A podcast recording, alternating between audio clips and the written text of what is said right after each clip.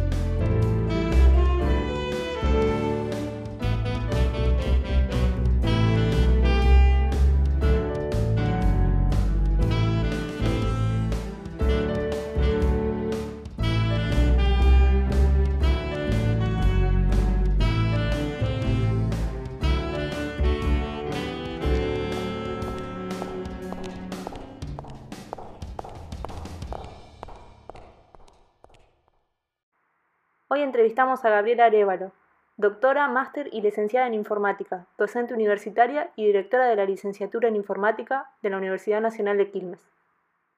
Eh, bueno, primero Gabriela, gracias por, tu tiempo y por acercarnos todas las historias que nos vas a contar seguramente. esperemos, que, esperemos que sea útil lo que les cuente. Seguro. Em, bueno, ¿cuándo, ¿cuándo y dónde naciste? Bien, yo nací el 14 de septiembre de 1973, o sea que tengo 46 años, y eh, nací en San Salvador de Jujuy. Soy jujeña, soy jujeña de nacimiento. Y después, este, nada, por diferentes motivos de, trabajo de mi papá, viví eh, en Jujuy, después pasé a Tucumán un año, después me moví a Zárate, provincia de Buenos Aires, Después ya en ese momento por estudios me moví a La Plata. Después viví, mm, ¿cuántos fueron? Siete años. Siete años estuve afuera del país, donde me, fui a estudiar. Y después volví y me reinstalé eh, primero en La Plata y después ya me instalé finalmente en Capital. Ok, perfecto. ¿Y mm, cómo era tu seno familiar? ¿Hay alguna influencia científica? Mm, no, no, no tuve ninguna influencia. Creo que la única, el que me, que me, me motivó a estudiar informática fue mi papá, que este, nada, en su, en su trabajo principalmente, creo que, que, vio el hecho de que informática era como en su momento, te estoy hablando del año 92, 91, claro, 91, 92 en esos años este, mi viejo estaba trabajando en, en Atucha 2 y tenía jefes extranjeros y me parece que él ahí empezó a ver la beta de que informática iba a ser una, una, carrera, una disciplina que iba a tener eh, iba a tener salida laboral toda la vida. Entonces digo, para familias del, del, interior como somos nosotros, que somos una familia clásica, asegurar que los hijos tuvieran su, una carrera con salida laboral era bastante, era importante. Entonces, por eso digo, por eso yo estudio informática un poco influenciada por, por, mi papá. Y mi hermano, el más grande, ya estaba estudiando ingeniería en construcciones. Entonces, bueno, nada, ya venimos de, de, influencias de, de, tener, de estudiar carreras, mi, mi, eh, mis papás no tuvieron esa oportunidad, digo, por eso un poco er, muy reconocible el, el trabajo que han hecho con nosotros. Sea que son la primera generación de universitarios. Claro, nosotros somos primeras generaciones universitarias en nuestras, en nuestras familias, ¿sí? Sí, sí, sí. O sea, nosotros somos eh, tres hermanos, somos eh, un mayor, uno mayor que yo, la del medio quien te habla y una más chiquita. Y los tres somos, somos este, eh, tenemos título universitario. Mi viejo, no, mi viejo es familia clásica, papá, mamá, tres hijos, y mis viejos, mamá es ama de casa y eh, mi viejo eh, se desempeñó toda la vida como contador público. Ah. Y haciendo trabajos de contabilidad. Este, mi papá hizo una carrera universitaria, pero bueno, por diferentes razones no la pudo terminar. Pero bueno, ya él conocía un poco el ámbito de la universidad, pero bueno, él, siempre como que trató de que todos nosotros tuviéramos este, carreras universitarias eh, con la salida laboral, ¿sí? Cuando tenés familia, cuando sos familia del interior y tenés esa, cuando tuviste, te costó mucho todo, digo, la, esa posibilidad es como, es algo súper importante. Sí, así es. Así es como yo llego a la informática. Y digamos, estas cosas que, que, tu papá te decía de que podía llegar a tener salida, que siempre iba a tener salida, ahí ya estabas, digamos, en Zárate. Claro, ahí estaba en Zárate, ahí estaba en Zárate y me muevo. Mi, hermano ya estaba ya estaba estudiando en La Plata. Entonces, este, eh, nada, era simplemente moverme a, vivir con mi hermano y a em, empezar la, carrera universitaria. Este, yo tuve la, suerte, porque es una suerte, o tuve la, eh, la posibilidad, llamémosle, no, a veces no es suerte, de que yo me pude pura y exclusivamente dedicarme a la universidad. No tuve que salir a trabajar en el medio de la carrera ni nada por el estilo trabajé en medio de la carrera, pero no por nada necesidad, sino por simplemente por, curiosidad, no porque, no porque necesitara el, laburo, ¿sí? Así que bueno, así llegó.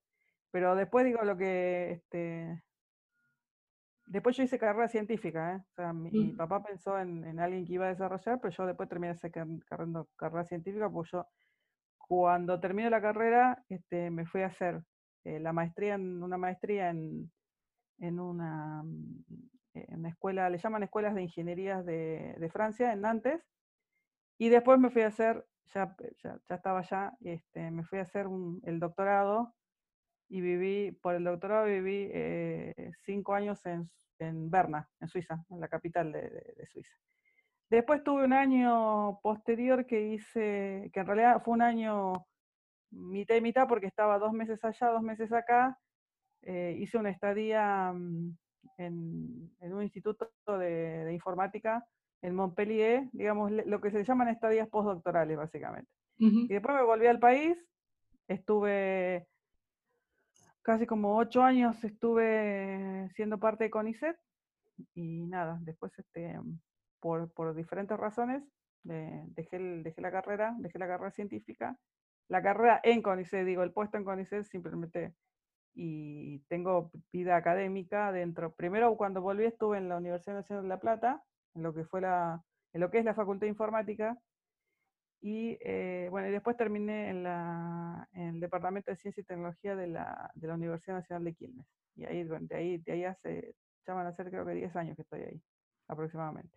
¿Qué, ¿Qué, es lo que te motivó, digamos, a seguir haciendo un camino académico? ¿Vos ya venías pensando en investigación? En realidad cuando, no, en realidad el tema es así, cuando donde yo me formé, que era, el, cuando yo me formé no existía la Facultad de Informática todavía de La Plata, sino que existía el, era Facultad de Ciencias Exactas y Naturales, adentro estaba la carrera de Informática, y en la, en la Universidad Nacional de La Plata existe un laboratorio de informática, siempre que ha tenido muy buen reconocimiento, que se llama LIFIA, que es el Laboratorio de Investigación e Información en Informática Avanzada. Eh, el IFIA siempre ha tenido mucha repercusión internacional y, era como el era como la atracción de la universidad para aquellos que, intentábamos este, hacer investigación, sin tener muy claro qué era hacer investigación. Entonces, primero yo fui como, como muchos, como muchos que hicimos carrera académica, hice ayudantías y, colaboraciones a honores, y fui y terminé adentro del laboratorio, fui al laboratorio, estuve trabajando ahí haciendo algunas cosas, Y a través del laboratorio surge la posibilidad de irme a la, mm, de irme en realidad a una maestría. Había un convenio hecho entre cinco universidades de Latinoamérica y cinco universidades europeas eh, para que uno se fuera a hacer. En realidad la, maestría tenía una, carga horaria de dos años, pero lo podías hacer en un año. Este, y la idea era, los primeros seis, los primeros seis meses, era cursar dentro de una institución europea, por eso yo termino en Nantes, en, la Escuela de Ingeniería, que ahí es donde cursábamos todos, y después el, pacto era, eh, los estudiantes latinoamericanos se quedaban en alguna de las instituciones europeas y los, em, los estudiantes europeos se venían a cualquiera de las instituciones latinoamericanas. ¿sí? Entonces, suponete, estaba, creo que estaba la una universidad de Portugal, bueno, estaba esta, esta escuela de ingeniería, eh, estaba la, la, Facultad Libre de Bruselas, había varios lugares donde podía, yo decido directamente quedarme en Nantes porque es donde me estaba, donde me había acomodado en un departamento. Y yo hice todo el año, o sea, yo hice la, las materias cursadas, fue la tesis de la maestría, la hice dentro de, eh, de la misma Facultad de Ingeniería. Y em, entonces ya ahí como que hice mucho camino de, durante la maestría hice un camino de investigación, básicamente.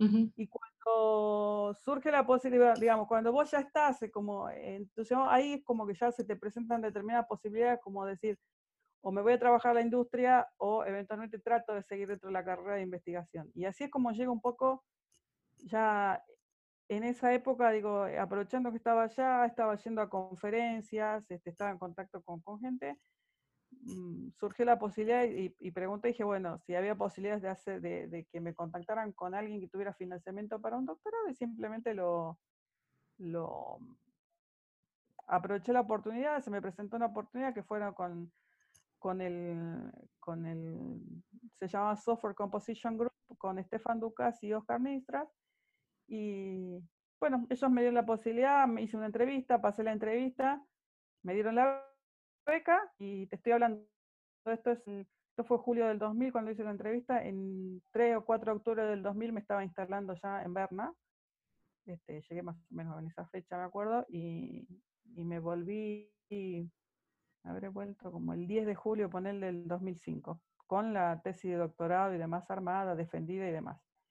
Cuando volví acá, Normalmente quienes volvemos acá con una carrera de formación e investigación, lo que hacemos es este, tratar de entrar a CONICET. De hecho, yo lo hice, yo entré, eh, y, mientras hacía carrera científica, eh, estuve un poco en La Plata y después me fui a la Universidad Nacional de Quilmes, empecé a hacer mucha docencia, eh, y bueno, en, en, las dos universidades estuve en grupos de investigación, y nada, digo, no le, no le, como que no le, hacer investigación acá en, en, la, en Argentina por momentos resulta un poco difícil porque tenés que conseguir financiamientos todo el tiempo, mm. tenés que tener acceso a becas y, y por ahí digo, no, no, es un camino tan fácil.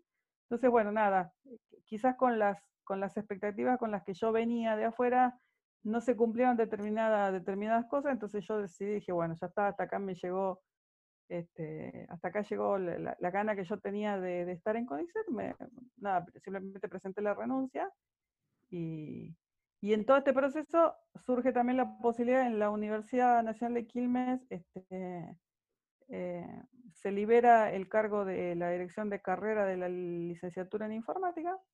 Bueno, nada, este, me ofrecen ese lugar. Es un lugar que vos tenés que presentar un plan de trabajo, tenés que postular y vas a, bueno, nada, y hace, este es mi quinto año en la dirección de la carrera. La carrera es la carrera más grande del, del, Departamento de Ciencia y Tecnología. Nosotros en la universidad no tenemos facultades. En la actualidad más o menos tenemos alrededor de, con la Tecnicatura en Programación Informática y con la licenciatura activos, activos, tenemos aproximadamente, 1.300 alumnos. ¿sí? Sin embargo, los que están inscritos son alrededor de 2.000. Lo que pasa es que toda esa, esa, toda esa población de 700 alumnos que no están activos, bueno, o, simplemente haber dejado la carrera y todavía figuran como registrados en la carrera, puede estar cursando en otra carrera y, nada, siguen como en los registros, pero activos, activos estamos manejando alrededor de 1.300 alumnos. Y eso lo venimos haciendo desde hace, yo lo vengo haciendo desde el 2016, claro, ahí cuando empecé en febrero de 2016. Eh, bueno, nada, este, ¿qué, tiene característico la, la UNCI? La UNCI tiene, bueno, un poco absorber eso de primera generación universitaria, mm, pero tenés que pensar que las, universidades del conurbano, puede ser esta, puede ser este, la UNSAM, pueden ser varias, ¿no?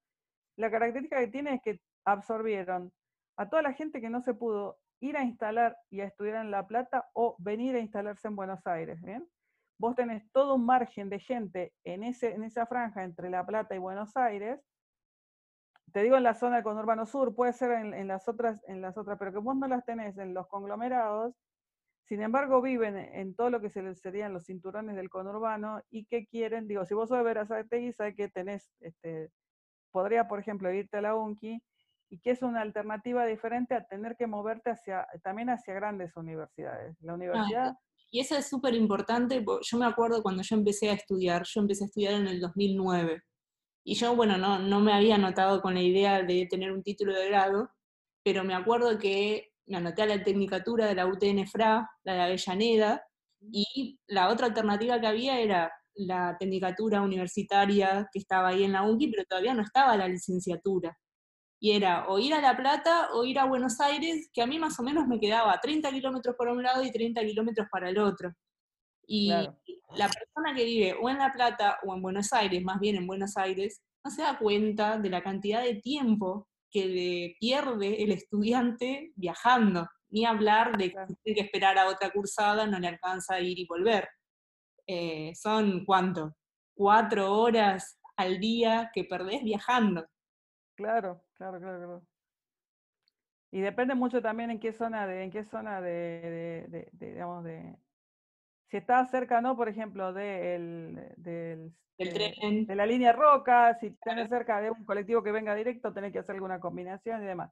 Bien, primero, entonces digo, si vos sos conocedora de la zona, entonces tenés no solamente el tema de atraer a esos estudiantes que, primero que son primera familia universitaria, primera generación, perdón, que vienen de familias que no son, este, que no son universitarias de base, y la otra también es que la, la zona les ofrezca algo de, quiero llamarle como contención social, porque vos sabes que son, no es solamente, a ver, depende, depende de, la familia de la que vengas, pero se sabe que hay zonas como más, eh, más desfavorecidas, llamarle, ¿sí? Entonces, em, y eso yo lo noto cuando los chicos terminan la tecnicatura, no tanto la licenciatura, porque la licenciatura recién está teniendo los primeros egresados. Cuando los chicos terminan la tecnicatura, que vienen su familia, las familias, a ver, son las primeras agradecidas con los directores, con los profesores, porque saben y entienden el esfuerzo que es mantener, eh, mantener la universidad y mantener a los chicos para que los chicos estudien y se lleven ese título. No importa, digo, por donde dice, bueno, es un título de pregrado, hay muchos papás que vienen, porque los papás vienen a hablarte, eso, eso es lo más extraño en la universidad, que te dice, ¿cómo es eso de la licenciatura? Eso es una carrera de grado. Entonces vos les explicás y decís, ah, no, pero es importante que él siga. Y el, estudiante te mira con cara de, me, estás hundiendo. Yo quería hacer la tecnicatura y me estás hundiendo. Pero digo, yo voy a las defensas de los trabajos de la tecnicatura simplemente para moverles la fichita un poco a los estudiantes y decirle, ¿y no vas a hacer la licenciatura? ¿Por qué no querés hacer una carrera de grado?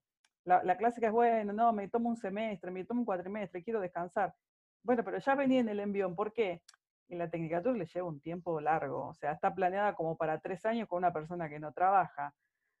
Ah, normalmente le está llevando cinco años, y yo los entiendo, digo, es un esfuerzo, porque además, vos sabés, digo, si vos perteneciendo a la disciplina, sabés que el mercado demanda mucha más gente de la que se está recibiendo en la actualidad. Por supuesto, un montón. Entonces, el hecho ese es que, que, demande el, que demande mucho el mercado implica que la gente no se recibe y se va a trabajar porque el mismo mercado los está pidiendo. Digo, es una disciplina que creo que no debe haber perdido empleo en muchos años y no puede cubrir todos los puestos.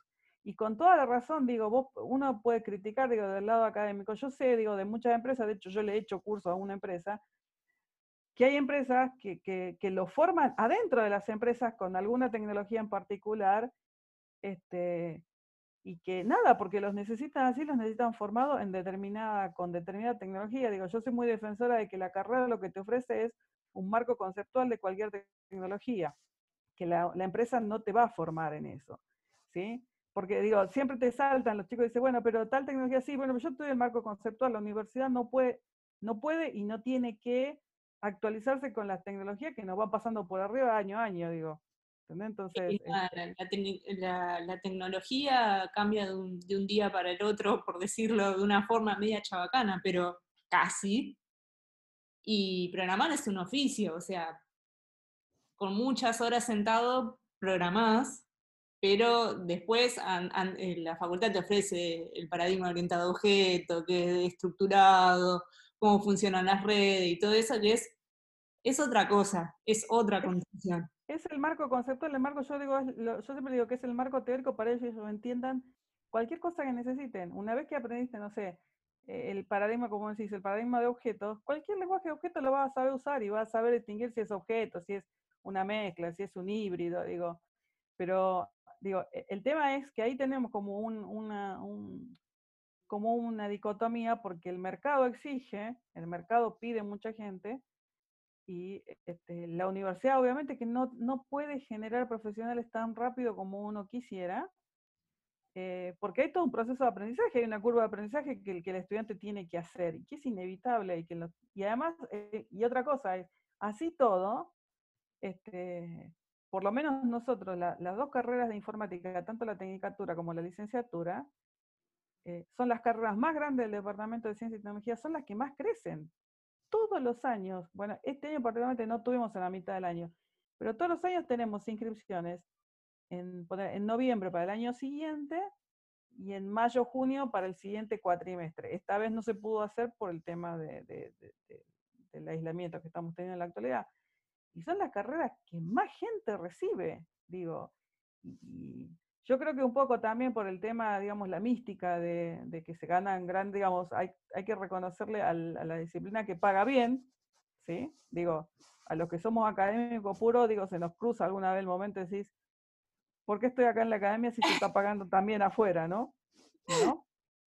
Digo, eh, realmente les cambia la forma de vida a los chicos, ¿sí? Les cambia mucho. Quizás, al, por eso digo, quizás el que vive en capital y el que eh, que, está como en más contacto, pero un pibe que yo lo que veo es que un estudiante que se viene desde el conurbano, se instala en la capital, le cambia mucho el estilo de vida, le cambia mucho la disponibilidad de plata, le, cambia la vida a la gente. ¿sí? Este, y entonces, eso en lo, que nos, en lo que nos pega a nosotros en la universidad es que es muy difícil eh, convencer eh, a la gente para que haga investigación. Digo, te, lo dice alguien que viene del, del, del gremio, porque vos ves lo que paga una beca de doctorado, no importa de qué institución sea, ves lo que gana un investigador y cuando vos escuchás los sueldos que ganan colegas, con quizás mucho menos formación que uno, y vos decís, claro, es inevitable que alguien te diga, no, qué beca. Pero a los ponchás. Tiene que ser mucha la vocación, claro, mucha la vocación para que los chicos hagan investigación. Digamos, uno trabaja todo el tiempo en eso, en captar chicos de investigación, y lo que digo, en algún momento en lo que va a haber que trabajar es en tratar de conseguir que la investigación sea algo relacionado a alguna empresa. Entonces, que el que, que, trabaje le pueda dedicar cierto, cierto tiempo a la empresa y, cierto, cierto, y que capitalice algo para hacer investigación y presentar. Es cierto también que el tema del el sistema de investigación, yo no sé con quién hablaste previamente, eh, porque vi un par, vi que me había mandado mensajes, dije, ni lo, ni lo miro, eh, porque no quería, no quería influenciarme. Em, el sistema científico es un sistema muy duro. Es un sistema que te evalúa todo el tiempo. Que si vos no entras en determinados cánones, es complejo. Te, digo, es complejo. Entonces, cuando vos no entras en determinados cánones y ves que te están evaluando mucha gente y todo el tiempo te exigen y vos decís, no, bueno, me voy a desarrollar. Digo, no quiere decir que del otro lado no te exijan, ¿eh? No, no, no, no, es otro Pero los parámetros, los parámetros de evaluación son diferentes. ¿Entendés? Entonces, este, bueno, nada, eh, eso es lo que maneja un poco. Y después lo que, lo que eso genera también, eso como consecuencia, todo este problema de la disciplina, de, la demanda que tiene la disciplina, es que vos tenés mucha gente en el mercado sin título. Sí, yo conozco muy, o sea, de mis compañeros, muy poca gente, pero muy poca. Claro, tenés gente sin título. Entonces, y el título no revaloriza, salvo muchas oportunidades, ¿me entendés?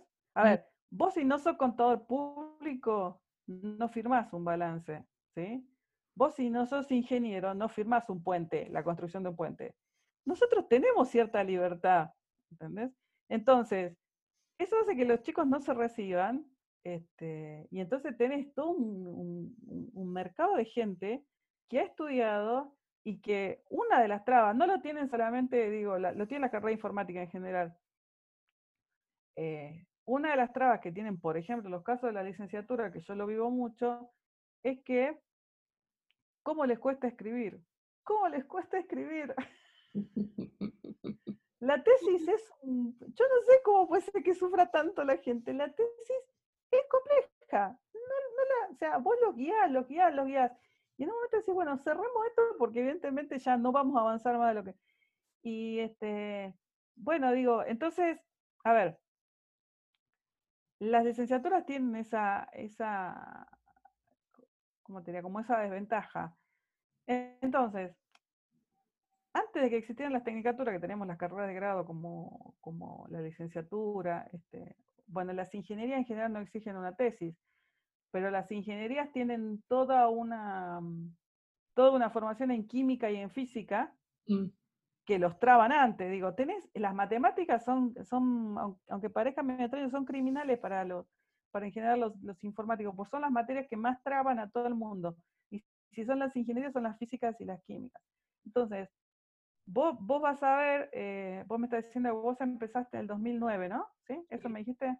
bueno, mucho antes, eh, cuando se ve la demanda del mercado laboral y que la gente tardaba mucho, digo, estaban en promedio, estaban en promedio entre siete y medio y ocho años para recibirse, es ahí, es, esa es la razón por la que surgen las tecnicaturas. Las tecnicaturas surgen como carreras cortas de formación bien técnica, ¿bien? Entonces, por eso surgieron un poco las tecnicaturas, y digo, vos cuando en el 2009, nosotros la, la tecnicatura nuestra empezó creo que el 2005, algo así. Entonces, em, porque yo sé que la licenciatura empezó en el 2012, y la anterior creo que sí, sí, 2007 o 2007 empezó la tecnicatura. Entonces, empiezan las tecnicaturas, pero nosotros, el diferencial que, tenemos en la, en la UNCI es que nuestra tecnicatura es el ciclo básico de una licenciatura. ¿Bien? Entonces, tenés una vueltita de tuerca extra. No es la formación simplemente técnica, sino que nosotros usamos esa formación para que si después vos querés seguir la licenciatura, tenés que hacer muchas más materias, pero que vos aproveches ese camino. Eso nos diferencia mucho con respecto a tecnicaturas de otras universidades, que son bien técnicas. Sí, sí, sí. Son bien técnicas. O sea, nosotros, por lo menos los que sabemos que están en empresa, nos han reportado que los, estudiantes son buenos, nada, pero porque estuvieron esa.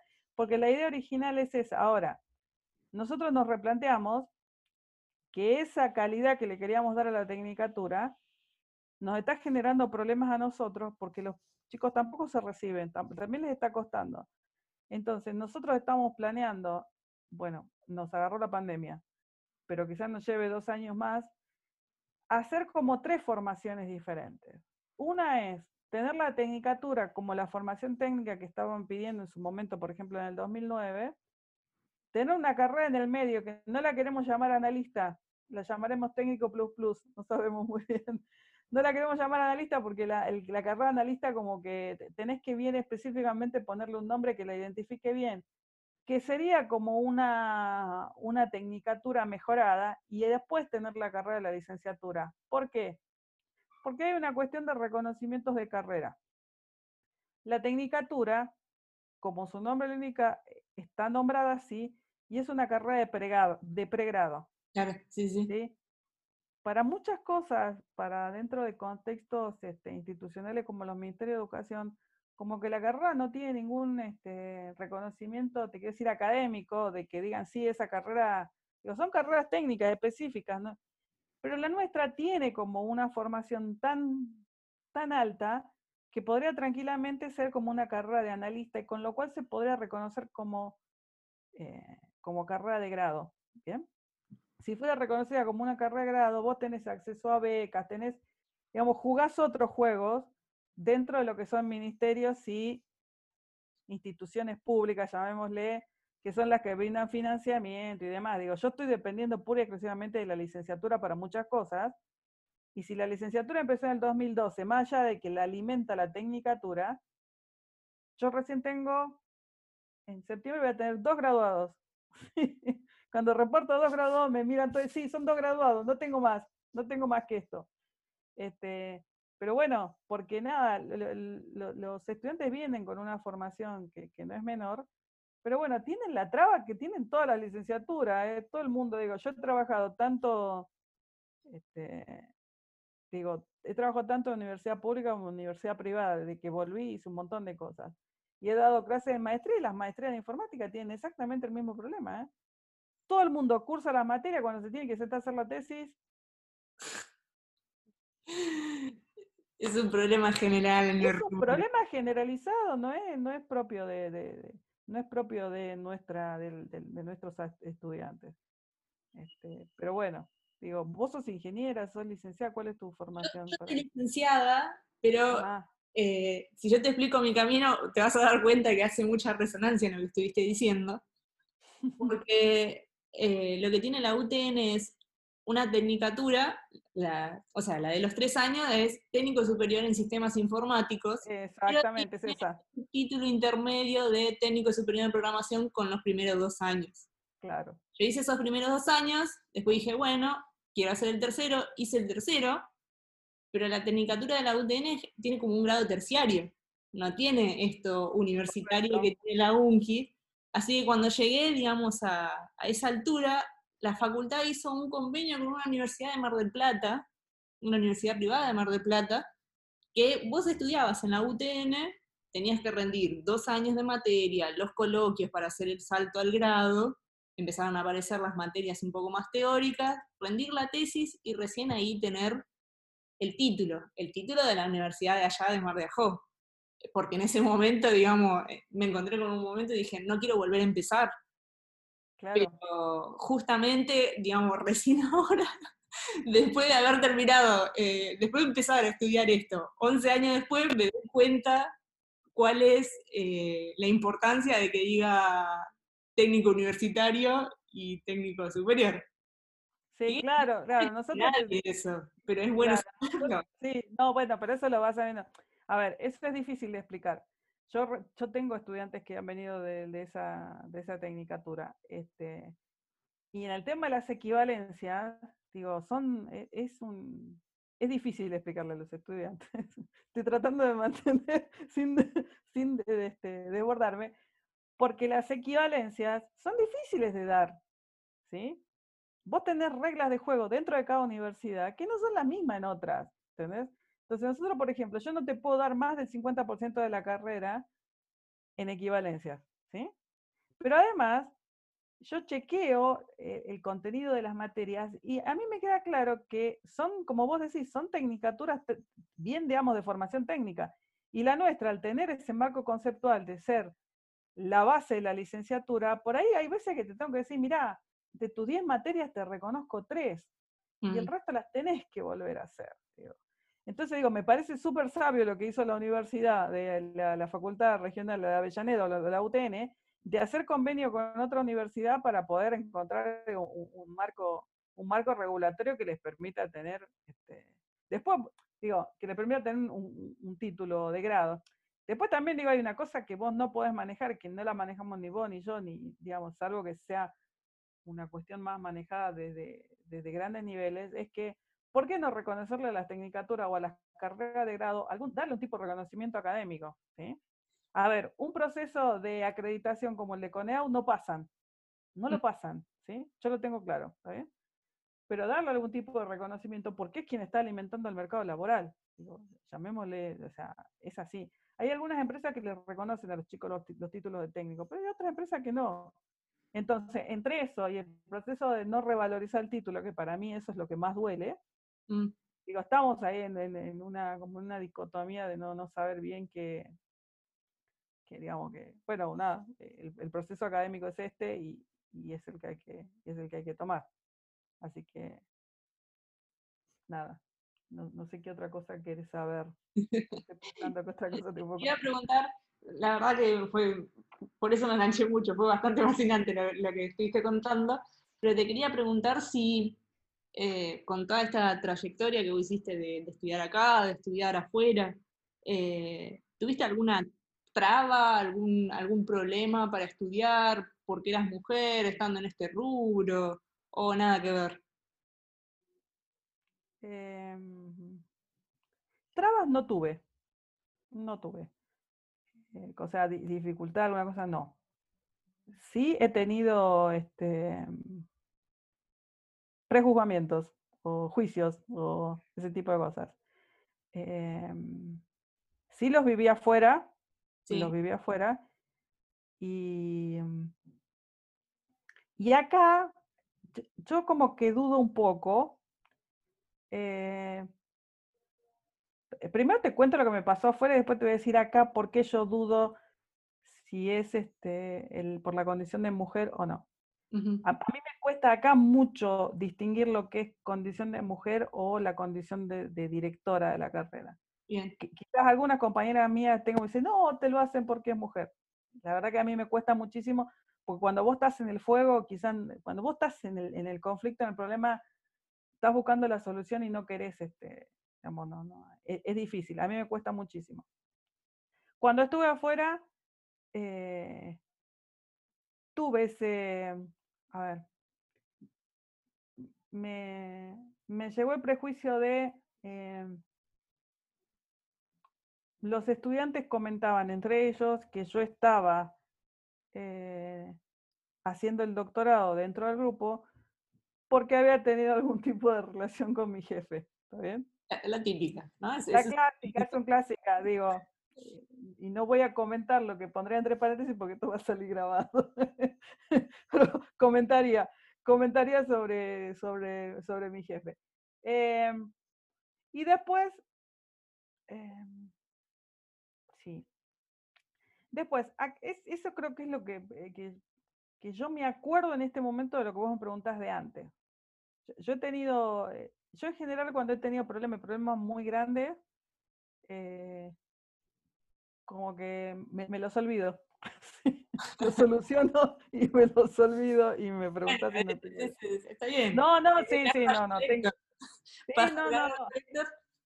Y claro. Este, lo que, lo que nos ha pasado en la UNCI es que em, nosotros, desde que empieza la carrera, más allá de que el primer director de la tecnicatura y el primer director de la licenciatura fueron varones, le dimos un marco más de contención, de buen trato con los alumnos, de, que nos conocemos mucho. De hecho, nosotros tenemos una planilla eh, donde tenemos información de los estudiantes, entonces yo puedo detectar eh, el mail, el DNI, digo, tengo información a veces este, eh, vital que, ellos, que me ayuda a mí a poder ayudarlos a ellos. El tema es que la carrera, ambas carreras crecen mucho. Yo te hablo de las dos carreras porque en general eh, siempre los dos directores han trabajado juntos y hemos trabajado como si fuera una sola comunidad. Nunca hemos sido una carrera a la otra porque compartimos materia, digo, si no trabajas juntos está en el olvido. Eh, entonces, este, el hecho de, tener ese trato casi personalizado con los estudiantes, a pesar de que cada vez son más y ya nos estamos dando cuenta que no es factible seguir haciéndolo así, fíjate que Nazareno me escribe a mí directamente y me dice Gaby, y, y me escribe me dice Gaby, ¿me entendés? Entonces yo siempre cuando, viste, cuando uno resuelve un problema, yo siempre les digo, díganme en qué universidad, en qué facultad ustedes le escriben al director y el director les contesta, ¿sí? Digo, díganme dónde, porque yo quiero saber. Entonces, ese buen trato que vos haces, eso sí, pero es un principio mío. Puede ser que otro director no lo tenga. Yo la pasé muy mal en la carrera, ¿sí? La pasé muy mal primero porque me costó mucho estudiar, me costó muchísimo. obviamente que nadie me cree, me dice, ah, pero tenés un doctorado. Me costó, me costó, tengo muchas horas de estar sentada. Y después pasé eso de, sí lo pasé en la carrera, eso de ser mujer. En La Plata, ¿sí? En La Plata. No, no vamos a dar nombre, no te preocupes. no, no vamos a. No, no, yo sé. Si me está grabando. No, no, sí. En La Plata, cuando yo estudié, cuando yo hice la carrera de grado, yo la pasé muy mal. Mm. La pasé muy mal. Y seguramente a vos también te pasó lo mismo. Porque eran ventanillas, porque era gente. Y no, trato personalizado, olvídate. ¿Qué trato personalizado? Era, anda a estudiar y si no te la bancás, que muchas universidades tienen ese concepto, nada, te vas, te, expulsa el mismo sistema. Bueno, en la UNCI nunca hemos tenido ese principio. Entonces, además de eso, de la UNCI que te acompaña esa cuestión de contención social, yo le dije alguna vez, yo no le voy a hacer pasar a ningún estudiante lo que yo pasé. ¿sí? Yo no voy a permitir que le pase a nadie, por lo menos lo que esté a mi alcance. No quiere decir que no pase. yo no puedo controlar ni a los 1.200 estudiantes ni a los 70 docentes que se comporten. Digo, yo pongo mi granito de arena. Es, eso implica que vos atendés a todo el estudiante que, que, te necesita. Trata de resolverle todos los problemas, pero a veces no puedes resolver todo, ¿sí? No puedes resolver todo. ¿Por qué? Porque tenés falta de espacio, no te alcanzan los docentes, y sí hay gente que se queda sin inscribirse a materia. Y eso pasa en todos lados. Mm. Bien. Por eso yo te digo, yo no sé si es, o sea, yo creo que muchas de las cosas que nos pasan en la carrera nos pasan por ese trato personalizado, ¿sí? Entonces, las cosas buenas obviamente te las reconocen, como, a ver, el martes pasado tuvimos un, nosotros a finales de cuatrimestre hacemos un balance cuatrimestral para que nos cuenten, se hace en la universidad, se normalmente se hizo presencial, en un aula grande, pueden venir todos los docentes, todos los estudiantes que quieran, tenemos en un lapso de dos horas, nos tiene que contar qué les pasó en el cuatrimestre, que nos quieran contar, que sean cosas para mejorar, cosas para, o cosas buenas que les hayan pasado y nosotros tomamos nota y vamos viendo, se pueden quejar de una materia, siempre en el marco del respeto, no podés desbordar de nada. Bueno, el martes pasado lo, hicimos, lo hicimos vía Zoom y nos explotó el Zoom, tuvimos, eh, tuvimos nada más que pudimos albergar a 100 personas y nos quedó gente afuera. Y obviamente que los estudiantes te agradecen, dicen, no perdimos el cuatrimestre, se hizo un esfuerzo. Obviamente pidieron cosas que vos decís, bueno, sí, nada, nosotros organizamos, nosotros terminamos de inscribir el 15 de marzo y largamos los primeros días de abril, y en esos 15 días se organizó todo, clase virtual, de material, digo, fue un épico lo que hicimos. Entonces, ya sea que ahora en este contexto de COVID o antes, cuando la cuestión era presencial, nosotros trabajamos mucho con los estudiantes. Y cuando vos no le podés resolver el problema, pues yo no te puedo explicar los mails que tengo. Los mails. Entonces, yo no sé, yo no sé si decirte que es por la condición de mujer, ¿sí? O eh, por esa condición de, bueno, te estoy haciendo un trato personalizado, ¿sí? Y a veces ahí respondo a los mails, me parece, Digo, en algún momento tuve que frenar uno y se me parece que no, te no me estás tratando con respeto, digo, tener que pensar cómo va a decir la cosa. Y encima uno se toma el trabajo de decirle, mira, me parece que así la cosa no va, pero bueno, tampoco, digo, yo no puedo educarte a vos a que vengas a la universidad y me trate con respeto. Este, y ahora que ves, menos mal que me, hiciste la pregunta, yo sí soy el, el, el caso cero, mira, menos mal que me hiciste acordar, porque también se ve que lo tengo borrado. Yo soy el caso cero, a partir de mí, y, eh, o quizás yo fui uno de los, de los inicios, eh, se arma el protocolo de violencia de género en la universidad. Yo había entrado en el 2, para 2010, habría entrado 2010, 2011 por ahí en la universidad. Eh, teníamos un alumno que, supongamos que tuvieron los trastornos, no te puedo decir. y hacía chistes machistas en mi clase. Chiste desubicado. De tipo explícito. Explícito. Entonces, yo, hay dos cosas en mi clase que no puedes hacer. Chiste machista, ni chiste feminista, no te lo permito ninguno de los dos. Eh, y no trates a tu compañero como si estuvieras en un bar. ¿Sí? Mm. ¿Entendés? Trata, por lo menos, ir delante mío, nombralo. Dale un nombre, pero no un che. Bien. Mínimo, es lo único que pido. Después el resto, salgan del aula y hagan de su vida lo, mejor que puedan. Yo lo freno varias veces a este estudiante y eh, en un momento mm, me manda un mail que cuando yo lo leí no lo respondí directamente. Eh, en ese momento, estamos hablando creo que 2012, ponele por ahí creo. En ese momento quien lo lee, que fue una secretaria académica, me dijo, esto está enmarcado dentro de violencia de género. Yo no respondí porque lo único que atiné a hacer Mariana fue, eran suponete las 6 de la tarde en la universidad, cerré la computadora, me levanté de la oficina, cerré, me tomé el colectivo y me vine, porque no sabía qué hacer del cagazo que me pegué, del miedo que tuve.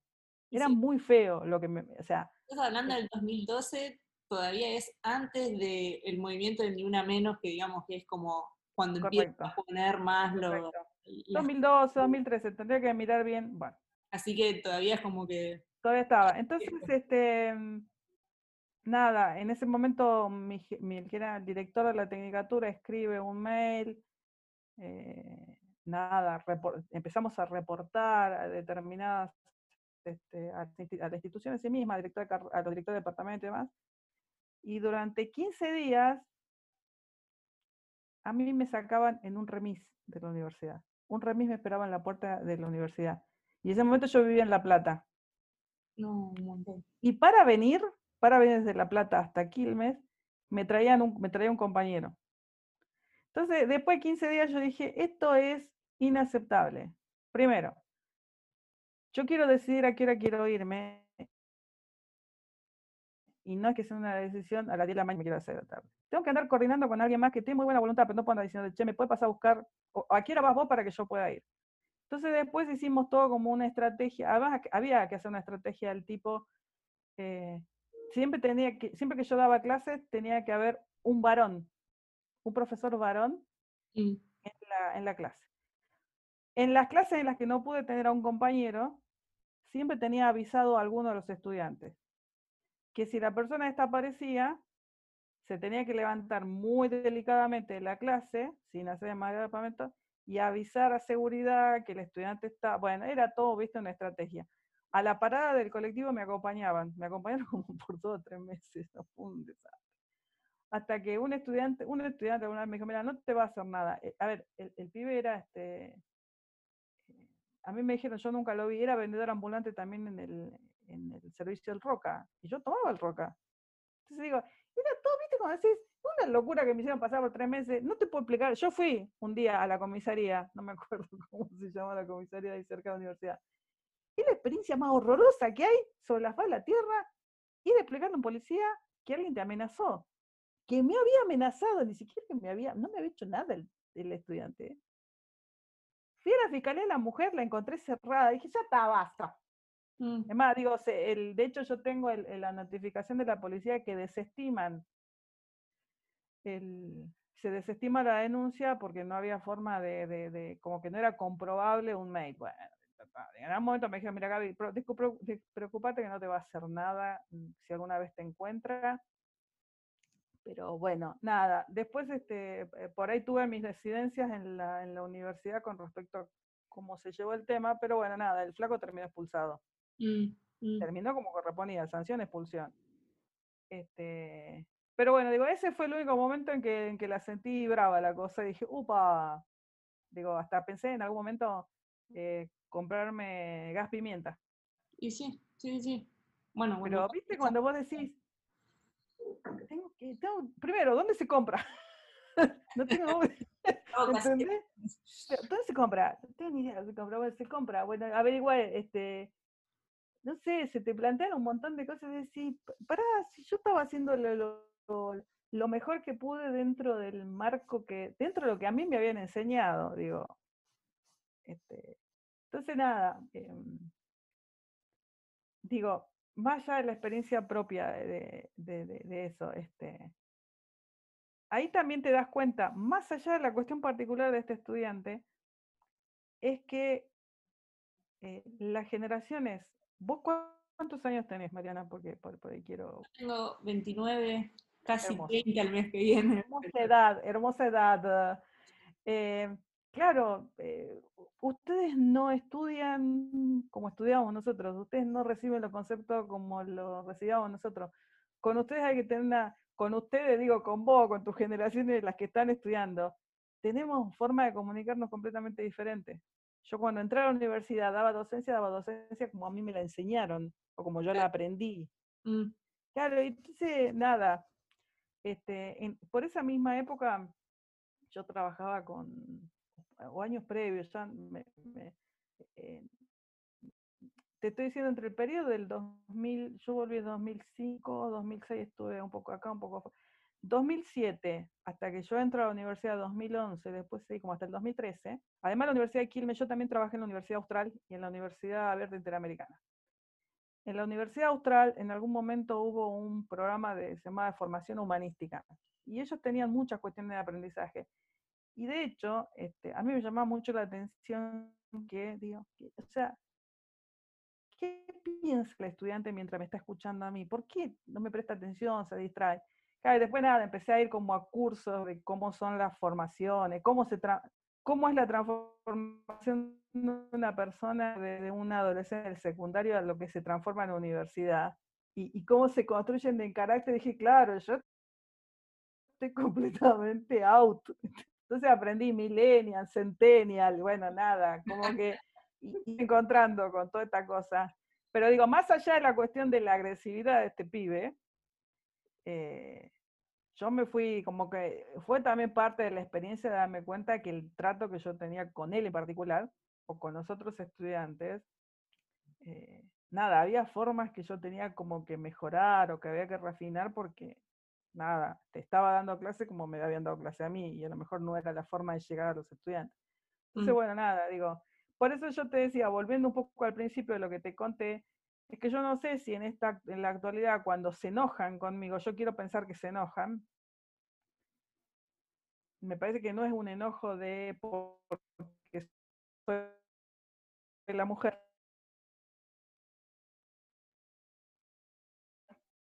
la directora que es mujer, sino que te lo puedo ofrecer sin piedras. Te tenés que encontrar con una piedra, que es no poder anotarte en una mano. Y bueno,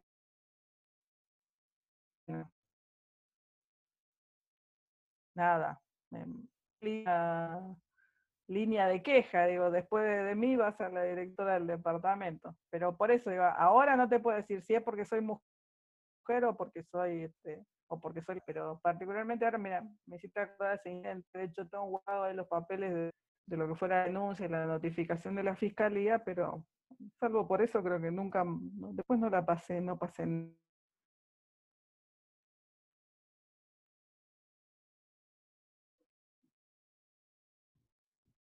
¿Se cortó? ¿Se te cortó a vos o a mí? Ah, está, eh, yo, yo vi que a lo último se quedó, se quedó tildado, por eso. Bueno, Eh, nada, escúchame, este, nada, eh, bueno, eso es lo que te comentaba. Bien, bien. Em, y una última pregunta antes de, de terminar, em, que no, no tiene relación con lo anterior, pero como te escucho de, que son más cercanos a los alumnos, de esto de la carrera y todo lo demás, ¿vos cómo ves los, em, los porcentajes en el alumnado dentro de la carrera? ¿Son mayormente varones? ¿Hay alguna, algún cambio? ¿Están en- entrando más mujeres? ¿Sigue estando parecido igual? No, yo eh, no, te, no te quisiera decir, yo creo que, creo que alrededor de 25 o 30% son mujeres, son estudiantes mujeres, pero el, el, el- no cambia, eh, no, no cambia mucho el, el, esos porcentajes, por, por ahí, te- por ahí es un, de un 30 a un 25, o un 25%, pero no, por lo menos no decae, ¿está Oh, bien? ok, ok. Eso no decae. eh, este, pero cuesta, digo, todavía hay esa tendencia de que las mujeres se están yendo hacia el lado de las ciencias sociales, ¿no? Mm, Todavía tenemos esa cosa. Digo, Mm. por ejemplo, nosotros en la Universidad Nacional de Quilmes tenemos la licenciatura en enfermería, sí, batallón de, de chicas hay ahí. claro, ¿no? no, pero tiene otra cosa. las nuestras, en la, claro, en las nuestras no son tan, no son tan, este, tan numerosas. Eh, sí, se nota mucho eh, quizás la falta de mujeres en las carreras, en las materias de lo que se llama casi el final. Ahí sí te puede encontrar una mujer y 15 varones, ponele. Este, cuesta, cuesta mucho. Este, la verdad que el, tema es... Eh, yo veo que hay mucho, mucho, bueno, el grupo de ustedes, hay muchas chicas trabajando en tema de sistemas. Pero bueno, todavía no, no hemos logrado, por lo menos, yo te diría, si estuviéramos mitad y mitad sería casi, casi ideal, pero cuesta muchísimo. Cuesta muchísimo porque tenemos, las mujeres tienen tendencia a irse a la cuestión más de lo, de lo social, ¿no? Las psicologías, viste que las, las bueno, la enfermería en nuestro caso también. Después cuando estás estudiando, eh, si llegás a recibirte, tenés que ver si seguís o no en el rubro, porque a veces te da una gana de salir corriendo, pero, pero bueno, también, qué sé yo, eh, es hacer ahí un trabajo. Sí, bueno, habrá que digo, hay, hay que hacerlo. Este, pero bueno, nada, yo sé que bueno, están ustedes, están, creo que Chicas Programando también es el otro grupo que está. Otro. Chicas en este Tecnología está, digamos, orientado a otro sector, digamos, más, eh, más terminando el secundario, digamos, como para hacer un poco el gancho y después, las comunidades que haya de determinadas tecnologías. Sí, lo que vas a notar mucho en las universidades particularmente es que eh, en los cargos de gestión sí tenés muchas mujeres. Ah. ¿sí? sí tenés muchas mujeres. Eh, bueno, en el caso, por ejemplo, yo, yo dirijo la licenciatura de informática y en la tecnicatura ahora es otra mujer, ¿está bien? Es Flavia Saldaña. Este, por ejemplo, en la ingeniería en alimentos también tenemos una, una compañera que este, también que dirige, que es mujer. Eh, estoy pensando. Pues nosotros, la directora del departamento y la vicedirectora del departamento de ciencia y tecnología son dos mujeres. Nosotros, en nuestro caso, por ejemplo, en la Universidad Nacional, en la parte de gestión tenés a muchas mujeres. La directora de la carrera de arte y tecnología también es mujer. Eh, tenés mucha, mucho. Este, viste que como que la capacidad de gestionar como que la, tenemos como mucho más, más llevadera, me parece, por ser mujer. Em, pero después, bueno, no, en las carreras científico-tecnológicas tenés población de, tenés mucha predominancia de, varones. Pero bueno, e, es normal. no sé, no sé cuándo lograremos dar vuelta esa tendencia. Mm, no lo sé. Hay, hay, que primero hay que recolectar datos y recién ahí podemos hacer algún algún estudio a ver de cómo vamos, cómo venimos eh, al respecto. Pero primero con, datos, si no, ahí nos falta un soporte donde podamos tomar alguna toma de decisiones, donde pueda dar un poco una discusión. Claro. Eh, ¿Ustedes, las de sistemas cuántas son, más o menos, promedio? Las de sistema, y bueno, tenemos un, un, Slack donde nos comunicamos y tenemos unas 400 chicas que ah. entran. Son un montón. Son un montón. De todos, digamos, ¿no? O sea, no solamente programadoras. Eh, y lo que yo veo es que nos anclamos siempre con eh, alguna otra disciplina. Quien hace diseño, viste, algunas hacen artes electrónicas, otra se va para otro lado, otra viene de electrónica puro, viene de robótica yo me voy por el lado de la filosofía, pero eh, hay, digamos, como... ¿Cómo que te va por el lado de la filosofía? esa, parte esa es la parte que me gustó a mí, ¿ves? Esa es la parte donde ahora se invierte la entrevista y me contás vos cómo te va el lado de la filosofía. Porque estoy haciendo una maestría en ah, tecnología. Ah. tecnología y historia de la ciencia. Entonces, eh, bueno, nada, ahí a ver qué, qué eh, filosofía de la informática puedo rescatar Ah, está bien, está, está, está, está buenísimo, está buenísimo. No, bueno, sí, yo por, yo por fuera de, lo que es mi, de lo que es mi trabajo en la dirección, este, eh, no, también eh, ahora eh, descubrí varios lugares, digo, estoy haciendo, a ver, lo hice en su momento para estar en contacto con mujeres emprendedoras en STEM, ¿sí? y el año pasado descubrí el, la Fundación Flor, que es Fundación para Liderazgo en Organizaciones Responsables, y con ellos hice formaciones de eh, cómo funcionan las empresas, cómo funcionan los directorios, cómo se responde ante tal. Le digo, todo lo que no aprendí y todo lo que no me dio desde lo organizacional la carrera lo estoy tratando de subsanar por ese lado, porque sí, digo, este, eh, tenés que saber, ah, el momento que yo entré a hacer la, la dirección, dije, entro por la simple y razón de que quiero conocer gente que no necesariamente esté en la disciplina, ¿está bien? Que hable otro idioma y de golpe termina en reunión en el Ministerio de Educación, digo, pero por otro.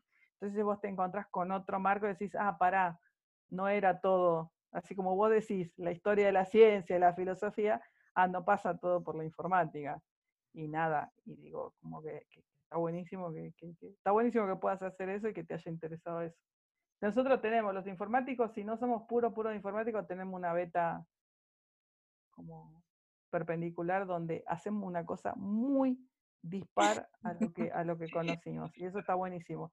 Es ¿Eh? cierto, es cierto. Y tenemos crisis, preguntarle a cualquiera, que, pero que te lo reconozca, te lo, te lo tiene que reconocer. Decir, no, tenemos crisis cada cinco años. ¿Cada cinco? Sí, en promedio. En promedio cinco o seis. Ah, bueno, cada cinco o seis queremos, tiramos la toalla. te decís, ¿sabes qué? Me voy al Himalaya. Se viene el mundo abajo, me voy al Himalaya. voy a cambiar absolutamente mi vida. Eso lo tenemos también. Yo calculo que son, dicen que son cada cinco o siete años, ponerle en un promedio, pero te lo tienen que reconocer, si no, tiene sentido. El informático en general, digo, si no, palma, porque no, no, no tiene. E, es complejo, es compleja, es complejo. Porque hay, yo siempre digo que no está comprobado, pero dicen que los informáticos somos casi seres humanos. Fíjate lo que nos cuesta comunicarnos, fíjate lo que nos cuesta comunicarnos con el resto del mundo, ¿sí? Fíjate, o sea, observa, nos cuesta muchísimo, ¿sí? Nos cuesta muchísimo, entonces, bueno, nada. Este, e, es, es esa mi política. Bueno, Gaby, eh, te agradezco enormemente esta montaña de información. Pobre, te maté, te maté. Si, me, si tenías preguntas me iba más guiada la cosa, si no te largué lo que, lo que se me ocurre. El, fue un momento de catarsis. Eh, traté de, contarte todo lo, bueno eh, de, de, toda, de toda la historia. bueno, muchísimas gracias. No, gracias a vos y cualquier cosa avisen. Acá estamos al pie del cañón.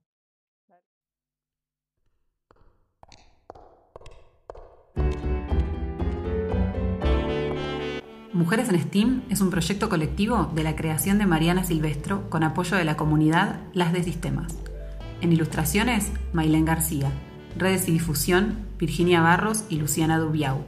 El tema musical es de Gabriela de Gregorio y en locución, Débora Arce. Podés seguir las notas completas en Medium, barra Mujeres en STEAM y barra Las de Sistemas. Las entrevistas completas las puedes ver en YouTube en el canal barra Mariana Silvestro y barra Las de Sistemas. Corre la voz, avísale a tus amigues. Nos reencontramos en el próximo episodio.